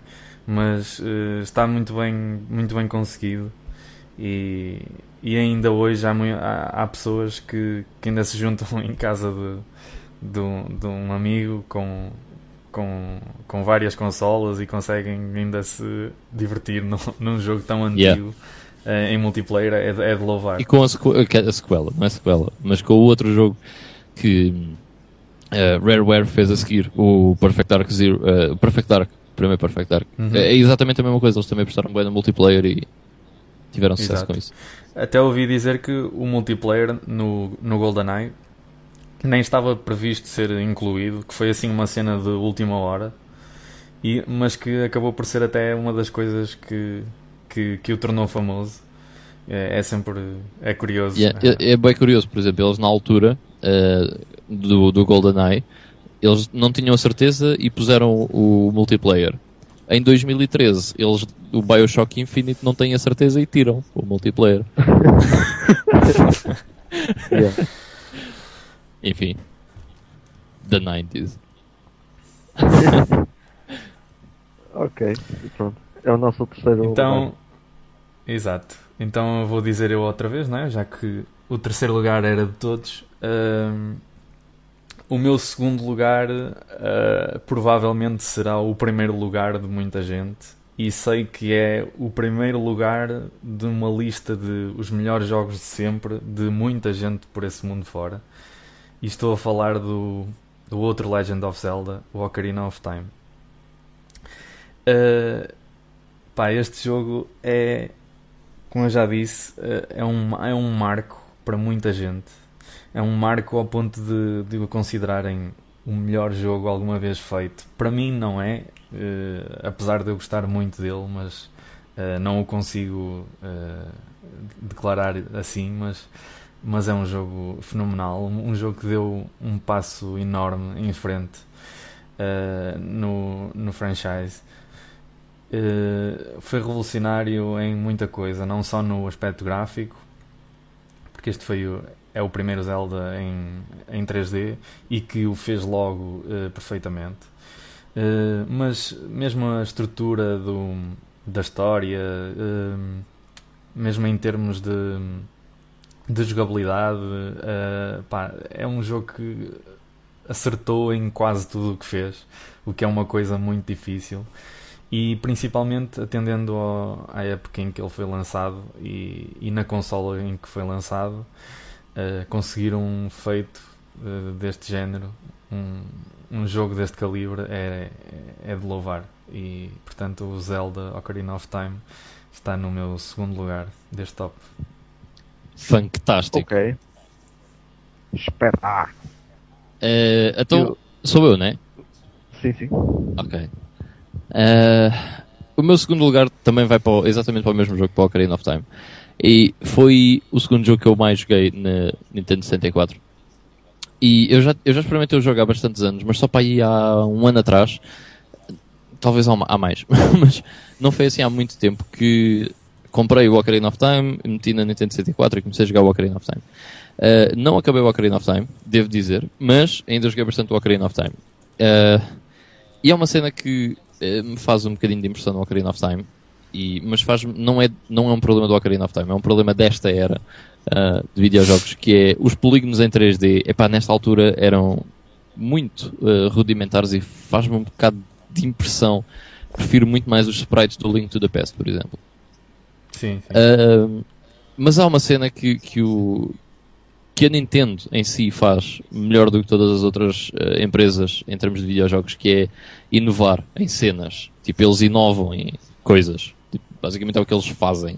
Uh, tipo, uh, uh, yeah, a Nintendo tipo, prevê o futuro. E basicamente, analógicos, uh, yeah, Nint- comando da Nintendo 64 foi o primeiro.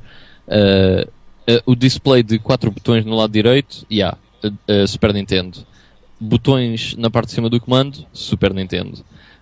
Revitalizar a indústria dos videojogos no meio dos anos 80, Nintendo. Uh, pá, a Nintendo faz imensas coisas. Motion controls, Nintendo Wii. Portanto, a, Nintendo inova em montes de coisas. E o Zelda inovou em dois aspectos do gameplay que eu acho que são fulcrais de salientar. O primeiro é uma cena que hoje em dia quase todos os jogos têm, e mesmo que não sejam de ação, aventura, coisas desse género, Devil May Cry whatever, mesmo assim costumam ter, que é o lock-on system. Até em jogos de corridas existe lock-on system. Existe em todo o lado do sistema de lock-on. E onde é que apareceu primeiro? No Ocarina of Time. E isto facilitou bastante o facto de não haver dois analógicos no comando da Nintendo 64. O lock-on system trouxe um bocado de eh, de facilidade em, em se controlar mesmo o seu segundo analógico eh, e resultou bastante bem. E foi uma das maiores inovações que o Ocarina of Time trouxe. E outra coisa que o Ocarina of Time trouxe também bastante importante eh, é uma cena que se costuma chamar. eh, como é que eu ia dizer? É, é tipo. eh, context button. ou con- context button pressing, whatever, uma cena assim, que é basicamente é, as teclas fazem coisas diferentes dependendo do contexto em que vocês estão. Ah. Isso é espetacular, que é tipo, se esti- se estiverem em frente a uma escada, o A vai fazer com que vocês subam a escada e não dar uma espadada contra a escada, estás a ver? E isso também apareceu primeiro onde? No Ocarina of Time. E eu acho que isso é outra coisa também extremamente importante no Ocarina of Time e que hoje em dia todos os jogos têm, têm uma coisa dessas. Uh, principalmente quando nós podemos fazer várias ações com um botão uh, e esse botão está. Basicamente essas ações mudam dependendo daquilo que vocês estão uh, a ver no, no ecrã. Uh, a ação desse botão muda. E eu acho que isso é outra coisa de salientar imenso no Ocarina of Time. Uh, e pronto, para além disso é óbvio que é um jogo espetacular, é um jogo da série Zelda, como eu disse eu não acabei, mas acho que mesmo assim é um jogo espetacular e que merece sem dúvida estar no segundo lugar.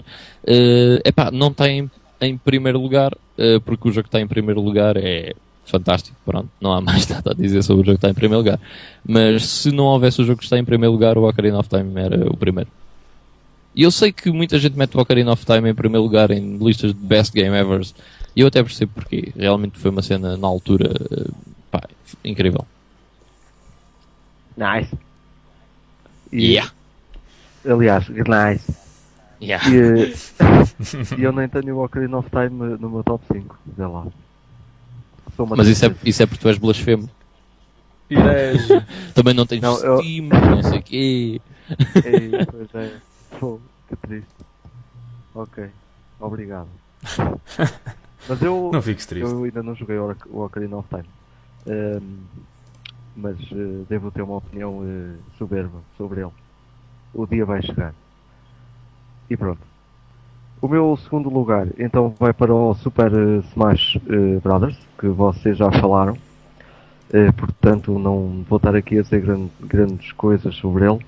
Apenas que, que é um jogo espetacular, também é um título e eu também estou a metê-lo no meu segundo lugar por ter sido uma, uma, um início de uma, de uma série brutal, super, super divertida, muito mais divertida quando há, há mais do que um jogar, mas de qualquer maneira até, até só com um e, e com o Pikachu é divertida, para o, para o Ivan pelo menos. Um, Mas E tô, é eh, assim, tens que admitir que preferes o Kirby. Eh, Não.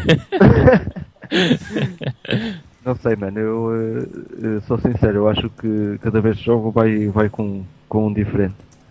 Porque, pá, não sei. Eu acho que o jogo é brutal mesmo, eu adoro. E tal como tu falaste do, do Mario Party, por exemplo, eu não, não meti aqui também porque eu não tenho nem nunca joguei nenhum da Nintendo 64, mas são, do, são duas séries da Nintendo que são super, super divertidas. Ehm, e não é preciso ter, pronto, pelo menos para mim, não é, não é preciso ter nenhum caráter, nenhuma, nenhuma personagem eh, em especial. Mas isto já chegou a um ponto do Super Smash Bros. incluir o Sonic, até. Eh, o que eu achei eh, altamente, eh, falando de outras coisas. Mas já estou a fugir, por isso é melhor não ir para lá. Eh, e pronto, o meu segundo lugar é o Super Smash Bros. Porque eu adoro o jogo e a série. Eu, para mim, a melhor cena do novo Super Smash Bros. não é o Sonic, é a gaja do Wii Fit. Ah, Essa deve dar porrada. pô. isso já é, do, é- já é do outro. O Sonic apareceu no da Wii. No da Wii. Ah, ok. Pois eu, ok. eu, eu falei em novo e esqueci-me que já havia outro. Quer dizer, vai haver. Vai haver. Vai, ou vai haver. A Sim, gaja sim, do é- Wii Fit vai dizer é- You like vai fazer yoga e matar pessoas. A, da- a da Wii, o, um, o Smash Bros. da Wii já tinha, por exemplo, o uh, Mr. Game On and Watch. E como é que uma pessoa imagina também que. que por amor de Deus. Yeah. Mas pronto, a Nintendo lá inventa as cenas eh, à sua maneira e por acaso acabam sempre por sair bem. Ou quase sempre bem. True. E pronto, e falta então o, o primeiro, o número 1, um, que é o grande. Era o mais que esperado, É não é? O Super cena. Mario 64. Yeah, tipo, se alguém estava a ouvir isto e como ainda não tinha sido referido, não estava à espera que fosse esse, there's something, É muito there's inocente. something wrong with you, I'm sorry. Não, mas era, era mais que mais que previsto, não é? O, o Super Mario até podia nem ser o primeiro, mas de- estaria de certeza nos, nos primeiros lugares. Uh, mas acho que foi fácil. Foi até acho que foi a primeira coisa em que, em que nós chegamos logo a acordo, não é? Super Mario 64, não há Yeah. hipótese, é o melhor, melhor jogo. Uh, Yeah, título de lançamento e, é uma cena e- de 3. Yeah. uh, e o que, é que- o que é que se pode dizer mais sobre o jogo? É um Mario à trois. Mario à 3. Olha lá. Pá, eh, Miguel, estavas a dizer o que é que se pode dizer mais. Eu, eh, a única coisa que, que me veio à mente é que há tanta coisa que se passa do 2D para o 3D e que normalmente dá uma cagada eh, imensa e o Super Mario 64 foi totalmente ao contrário e foi das coisas mais fixes que, que saíram eh, de sempre, basicamente. Ou que passaram, que fizeram essa passagem. Sim, já a história do Sonic, por exemplo, é, é uma desgraça, não é? Passou para 3D com muito custo e depois acabou por, por se transformar num, numa coisa um bocado estranha, não é? E que, não. e que agora já ninguém liga, já ninguém leva a sério. Ah, mas o Super Mario 64 realmente foi. Pá, a mudança era esperada, não é? Porque esta foi a geração em que tudo tinha que ser com polígonos e em 3D. Uh, só a SEGA é que não percebeu isso, ou percebeu tarde, mas enfim. Uh, e foi daqueles raros casos e extraordinários casos em que a mudança foi, foi brutal, foi espetacular, foi, foi tudo o que os fãs podiam querer e ainda mais. Uh, e quem não jogou este jogo uh, devia ter vergonha. Pronto. Sim, mas tudo no jogo parece estar eh, altamente, al- além de ser um jogo eh, que, é, que, é muito, que é muito divertido.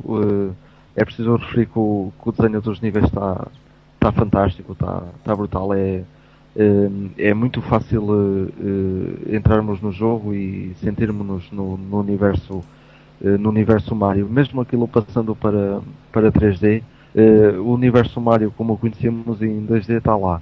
E está lá tudo e acho que isso ajudou imenso. Além de que as mecânicas do jogo estão, estão todas muito bem feitas estão, mas basicamente o jogo é, é divertido a, a 100% e, e por alguma coisa ainda há, há pouco estávamos uh, a falar uh, off the record mais uma vez. E uh, o Templo dos Jogos eu lembro-me e o Ivan diz que ainda tem isso gravado foi o único jogo que eu vi sair de lá com, com 100% mesmo. Foi tipo yeah. arrebentar a escala. Se algum dia tiver uma placa de vídeo ainda passo esse episódio para o YouTube Mas tenho isso gravado, tenho. E nessa mesma, nesse mesmo episódio também há uma review ao, ao Legacy of Kain Blood Omen, ao primeiro Blood Omen. Yeah, Não me lembro quanto é que levou por acaso, mas sei que foi uma nota alta também. É normal. É engraçado que nessa altura qualquer jogo que eles escolhiam para analisar eh, levava sempre tipo 90 e tal. Ah, e, e tinha sempre grandes olha, notas. Só depois é que começou a aparecer para lá uns jogos assim mais. Yeah. Mas olha que nessa altura só, tipo. Mas no AXN havia aquele programa que era absolutamente terrível. Eu lembro. nem me lembro qual era o nome daquilo, mas sei que dava no AXN. Epá, era tão terrível, tão terrível, tão terrível. E as reviews deles é tipo, não havia jogos maus, estás a ver? Epá, é. era uma cena absolutamente pá, ridícula. É mesmo do estilo, nós somos fixe, deem-nos jogos para analisar que nós não dizemos mal deles, vá lá, vá lá, deem-nos lá jogos. Pois é. Estás a ver? Ainda por cima acho que aquilo como pertence à Sony, não é? Ah, era? Uh, qualquer. Foi, eu acho que ah, sim. Ah, não sabia. Uh, não tenho a certeza, mas acho que aquilo é tipo uma. Uma subsidiária ou uma coisa do género, não Ai, sei, não faço ideia. Mas, mas eu lembro-me de. Posso estar enganado, mas eu lembro-me de ver em algum sítio falar que aquilo era. Aquilo pertencia à Sony, eu tinha sido comprado pela Sony, assim uma cena. Sony Land Portanto, all the way. não, não era de admirar nada que qualquer jogo da Playstation ali fosse a, a melhor coisa que já saiu alguma vez. É pá, mas é que os gajos do estilo, imagina, um jogo, pá, bué da mal, deixa-me deixa lá ver, nesta geração, uh, não sei. não há assim muitos jogos. Olha, imagina que eles faziam uma review ao Duke Nukem Forever aposto que a review era do estilo: Ah, este jogo é bastante bom porque é de uma personagem clássica. Estás Exato. a ver? É espetacular porque é de uma personagem clássica. Ah, e tal, os gráficos são bons comparados com jogos de PS2 de uma geração antiga e não sei o quê. É. yeah, e depois os argumentos eram sempre os mesmos. Era, este jogo tem excelentes gráficos, boa jogabilidade e mais não sei o yeah. quê. Era sempre esses, eram os únicos uh, parâmetros que eles usavam para analisar qualquer coisa. E para eles era sempre gráficos espetaculares, jogabilidade altamente, era tudo yeah. espetacular. E, e depois eles tentavam meter eh, uma pessoa sexy a apresentar o programa yeah. e falharam miseravelmente. que não sabia dizer os nomes e não, yeah. e não conhecia nada daquilo. E era um programa que escrevia Castlevania com dois Is. Castle Bay. Bay. Yeah. Não acredito. Era. Pegode. Era um pegode. ok, pronto. Foi mais aqui uma adição ao nosso, ao nosso podcast. Isto porque é o décimo e estamos em festa. E portanto. uh, Conseguimos, sobrevivemos. 10. Yay. É verdade, como é que é possível eu estar aqui a aturar-vos? Impossível. Isso digo teu. ok. Pois também, também tem razão. Mas pronto. Então foi o nosso o nosso tópico central aqui reservado para o top 5 eh, que tal como o Templo dos Jogos eh, nós demos aqui 100% ao Super Mario 64 fantástico jogo e vamos eh, passar à frente vamos passar então ao Pick of the Week. Quem quer? Então começo eu, para variar, não é? Começo eu. Pode lá. Ora, uh, como viram pelo meu uh, Playing Now, uh, não tive grande coisa durante esta semana para jogar. Ou melhor, não tive grande tempo para jogar. Uh, portanto, não tenho assim nada de novo para, para dedicar a um Pick of the Week. Uh, o, que, o, que me fez levar, o que me levou a escolher um, um jogo da, da Nintendo 64 aqui para esta zona e que vai ser um jogo que não coube no meu top, mas que eu acho uh, fantástico na mesma, que é o Star Fox 64, ou uh, mais conhecido na Europa por uh, Lilat Wars. Um, e, e deixo já, exato, deixo já aqui o, o, o desafio ao nosso amigo uh, Ivan, o outro Ivan, que já, que já esteve aqui presente no, no podcast também, uh, que nos explique uh, porque é que. Sei que foi alguma coisa a ver com direitos de autor, como quase sempre é nestas situações, mas porque é que. Porque é que isso aconteceu? Porque é que se chama Lilat Wars e não pode ser chamado Star Fox 64?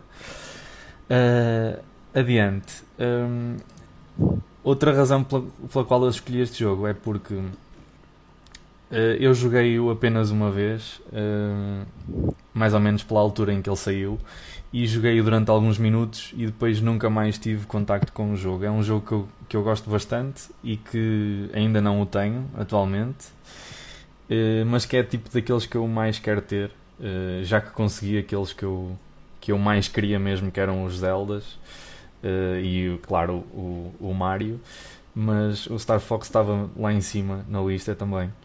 E infelizmente ainda não o consegui, mas é um jogo que eu adoro e que, como sabem, começou na Super Nintendo, uh, mas teve aqui, se calhar, o, o seu apogeu, por assim dizer. Uh, e é um jogo uh, altamente que, é, que eu recomendo a todos e que pronto, não tenho mais nada a acrescentar, é só isso. Star Fox 64. Ok, nice. então vou eu. Bota, bota. Porque, porque o Vitor tem estado a falar muito, portanto ficas para o fim. Ok. Obrigado. Castigo. Estou castigo. Estou a gozar. Ok, Bem, mas... ele fez. Kill yourself. Já não quero, vou, vou embora. Eu vou pegar o dinheiro todo que fiz e vou-me embora viver para, para, para o Tahiti, não sei o quê. Isolado toda a gente que joga jogos, menos da Mistwalker, porque tem sede no Havaí. Bem, uh, o meu pick of the week um, é o Train 2, que me custou uma exorbitante quantia de 2 euros no Steam. Uh, que eu fiquei bastante. Fiquei sem, sem saber bem se havia de comprar. 2 euros pelo Train 2, não sei. E então decidi comprar passado 10 segundos. Uh, mas o, epá, o Train 2 tem. Agora eu vou aparecer esse programa do, do AXN a falar. Tem dos melhores gráficos que eu já vi. Nem é propriamente. Os gráficos são bem bons. O, o artwork é, é mesmo boeda, boeda, boeda, boeda fixe. Eu gosto imenso do, do ambiente do jogo. E, e tem se calhar um sistema de física dos melhores que eu também já vi. Que também é muito, muito, muito fixe. O Train 2 é um jogo basicamente de puzzles, mas tipo em side-scroller e que tem alguns momentos de ação. E nós podemos uh, escolher entre três personagens jogáveis: um Wizard, uh, uma Thief, que basicamente é um arqueiro. Os arqueiros são todos Thieves não sei porquê. E um boi, ou seja, um warrior que dá pasada nas pessoas. Uh, todos eles são úteis, todos eles fazem, têm a sua parte durante os níveis, o que é bastante interessante. E embora eu acho que, por exemplo, o Wizard seja aquele que é mais um, essencial para completar os puzzles, uh, sem dúvida o Warrior é o melhor para andar à pera. Aliás, andar à pera com o Wizard não estou a ver como é que é possível, mas se calhar é possível, mas não sei. Uh, mas o jogo é fixe e tem uma dinâmica em termos de jogabilidade bastante interessante porque nunca estamos a fazer uh, exatamente a mesma coisa e é sempre um bocado diferente. E há puzzles bastante imaginativos e que, pá, que puxam pela cabeça do jogador. Uh, muito fixe. Há, há, por exemplo, aquilo mexe muito com a física e então há coisas muito engraçadas. Por exemplo, água, água a cair de um sítio que vai para passa por um tronco e nós podemos mexer esse tronco para a água cair para onde nós quisermos e coisas bastante engraçadas. Por exemplo, se mandarmos a água para cima de uma folha, essa folha vai ficar mais pesada, logo vai começar a cair e quando cai, quando começa a cair, uh, fica muito inclinado e a água começa a cair dessa folha. Pá, cenas que são pequenos pormenores, mas que são tipo bastante, mesmo muito, muito, muito interessantes. Uh, e para além disso, tem co-op para dois ou três jogadores, o que hoje em dia é raro ter co-op local, não estou a falar online, estou a dizer local, para dois ou três jogadores. O que é raro hoje em dia os jogos terem co-op e também é bastante bem-vindo. A única cena que eu estou a, a, perceber, e que, porque eu ainda não acabei o jogo, mas a cena que eu estou a perceber é que o jogo é bastante curto, uh, mas mesmo assim eu diria que pelo preço que ele me custou, e mesmo ao preço que pedem por ele, um, que deve ser tipo 10 euros ou uma cena desse género, eu acho que vale bastante a pena. E é isso, é isso que eu tenho para dizer do Train 2. Deixa-me dizer que eu também meto o meu carimbo de approval nesse, nesse jogo. Já o joguei há algum tempo, há algum tempo atrás e, e adorei também. Acho que é, é altamente e aconselho, Vitor, tu acho que ias gostar muito e não tens desculpa porque isso há para a Xbox, por isso trata de arranjar isso. Vou, vou tratar disso. É porque é um jogo que tipo, não. Basicamente são montes de estilos num jogo, estás a ver? Não é? Sim, sim. Eu achei isso bem louco. Sim, tem, tanto tem platforming como tem algumas eh, instâncias de ação, como tem uh, puzzle. Yeah, exato. Uh, e é como dizes, é daquelas coisas que não é tipo, nem tudo é óbvio. Yeah. Há muita coisa lá que obriga a, a pensar um bocado fora da caixa e a tentar uh, interagir com as coisas do ambiente e da, me, da melhor Yeah, forma. é bem fixe. É, é mesmo, está bem construído, sim. Yeah, eu estou a gostar bastante mesmo, é muito louco. O Phil Fish ia gostar disso, se é para pensar. Ah, o Phil Fish é, é demasiado fixe para jogar jogos das outras pessoas. Demasiado. Só vou jogar, só vou jogar FES até aos 90 anos. vou fazer um FES 2 só para mim. Yeah. E está até aos 90 anos a, a tirar bugs. ok. Então, eh, ah, sou eu, não é? Falta aqui o meu. O meu, o meu pick-off week vai para, hum, para um jogo. Eu queria dar também aqui um jogo da Nintendo 64, já que falámos nisso. E porque eu também não estou a jogar mais nada além do que eu falei no Playing Now. Uh, epá, e sinceramente é, foi muito difícil porque eu deixei vários jogos que, que gosto eh, de fora do, do top. Mas vou dar, hum, como ainda só meti uns minutinhos, muito pouco no Ocarina of Time, vou dar eh, o meu pick of the week não a um jogo, mas a dois. É uma série que existe na, na Nintendo 64, que é o Banjo and Friends. É o Banjo, eh, Banjo Kazooie e o Banjo Tooie. Eh, porque são, são jogos muito fixes também, são jogos eh, que são extremamente de- divertidos, têm, têm um humor eh, fora, do, fora do comum, como já não se vê muito em, em tantos jogos. E porque o ambiente gráfico é, é muito idêntico também ao, ao, ao Super Mario, por exemplo, ou, ou outros jogos que, que ou ao Donkey Kong, ou Donkey Kong 64, por, por exemplo. As mecânicas são, são muito idênticas e o, o ambiente do jogo também. E pronto, é um, é um platformer, basicamente é um platformer em, em 3D que, que, é, que é, muito, é muito divertido e principalmente gosto do, do humor que, que o Banjo aplicou ou que aplicaram a- ao Banjo nestes, nestes dois títulos e eh, não os meti no, não meti nenhum deles no top, por isso guardei-os para, para o Pick of the Week, por serem jogos que eu também eh, gosto imenso na Nintendo 64. It's all. Sim, e com isso eh, também aproveito já para, para referir que, como repararam, deixamos muita coisa de fora, porque isto era um top 5 e não um top 27. Eh, e certamente que há muita coisa fixe da Ninte- Nintendo 64 que muita gente gosta e que não figurou aqui, por isso desafio já eh, a quem nos ouve a fazerem os vossos tops e a dizerem-nos, eh, a enviarem-nos as vossas opiniões. Exatamente. E como temos, como temos aí um concurso a, a decorrer, e aproveito a dica do, do, do Miguel, nós temos. eh, começámos há dois episódios com, com este novo, novo passatempo para. Porque vos queremos oferecer um eh, cartucho do Super Mario World eh, para a Super Nintendo. E eh, então já, já de- deixámos umas perguntinhas e agradecemos, agrade- aproveito para agradecer a toda a gente que, que nos tem respondido. Eh, quem respondeu tá, entrou no, no sorteio. Quem respondeu às duas tem eh, eh, a, dupla das hipóteses de, eh, de ganhar o jogo. Portanto, eh, se, se pretendem eh, entrar neste sorteio e vencer, se vencer o, o jogo, respondam às duas perguntas que já deixámos e respondam também a, a esta pergunta que vamos deixar neste episódio. Só queremos saber basicamente qual é o vosso jogo favorito da Nintendo 64 e porquê. Uh, e depois só tem que fazer um share à pergunta e pronto, estão dentro do, uh, do passatempo para ganhar esse fantástico Super Mario World. E já sabem que se responderam à primeira e à segunda e agora vão responder à terceira, então são três vezes mais hipótese de, de ganhar o jogo. Portanto, cada resposta equivale a, um, a uma entrada no sorteio e se só responderem um, só têm uma entrada, por isso uh, aproveitem e respondam a tudo, porque nós agradecemos, façam share, porque também nos ajuda, e cenas. E pronto.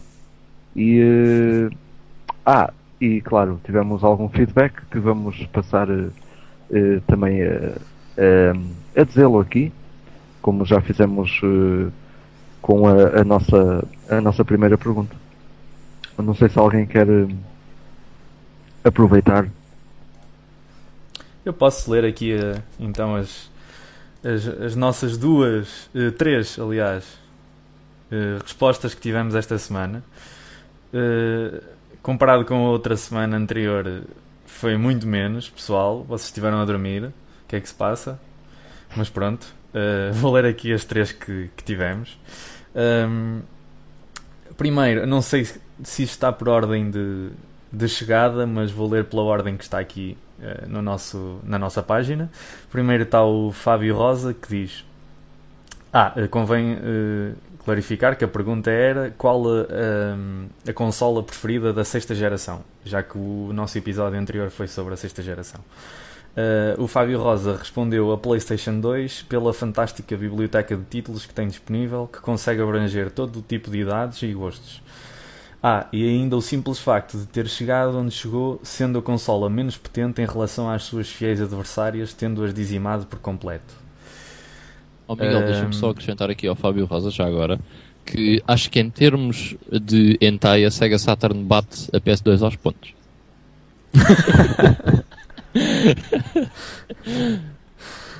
Pronto, não sabia, mas fica aí essa, essa dica, Fábio, se quiseres, yeah. olha. O Ivan se for essa a tua cena. Pode,